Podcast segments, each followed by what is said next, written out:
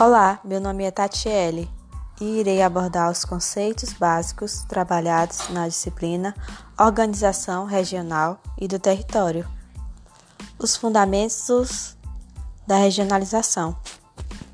Podemos compreender que o processo de regionalização teve início historicamente a partir do conhecimento das características do meio geográfico, logo do conjunto de transformações ocorridas realizadas pela sociedade no espaço, assim como também o processo de formação de regiões. Desse modo, o processo de regionalização implica na análise de várias características e fatores, tendo em vista diferentes critérios, abordagens e métodos.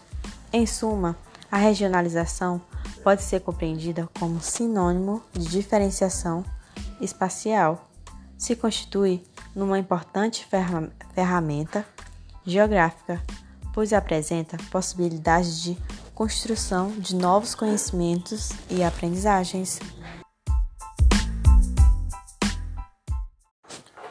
O conceito de região originou-se quando a necessidade de articulação entre o poder centralizado e sua extensão sobre uma área que apresenta diversidade espacial social e cultural, que exigiu a segmentação do espaço, ou seja, a diferenciação de uma determinada área de outra.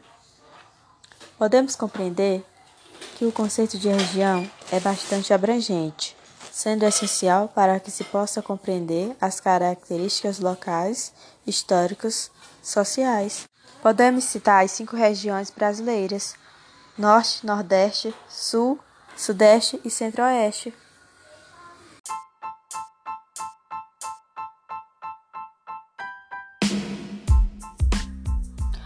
A organização do espaço geográfico.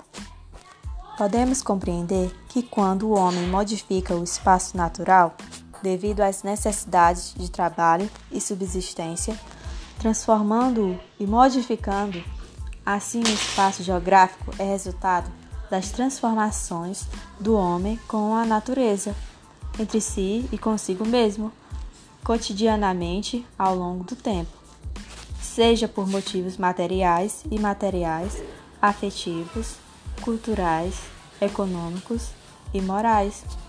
Segundo Santos, o espaço é formado pelo resultado material acumulado das ações atuais que hoje atribuem um dinamismo e uma funcionalidade.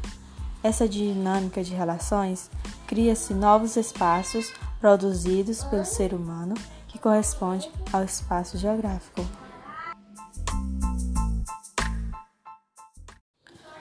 Conceito de território. Ele é formado a partir da apropriação e produção de espaço. Logo, pode ser compreendido como produto histórico sendo definido e demarcado pelas relações de poder. Tendo a extensão do território demarcado, por exemplo, cria-se fronteiras entre países, estados, regiões. Podemos citar o Brasil, que é um território, pois o governo exerce poder sobre a extensão do território brasileiro.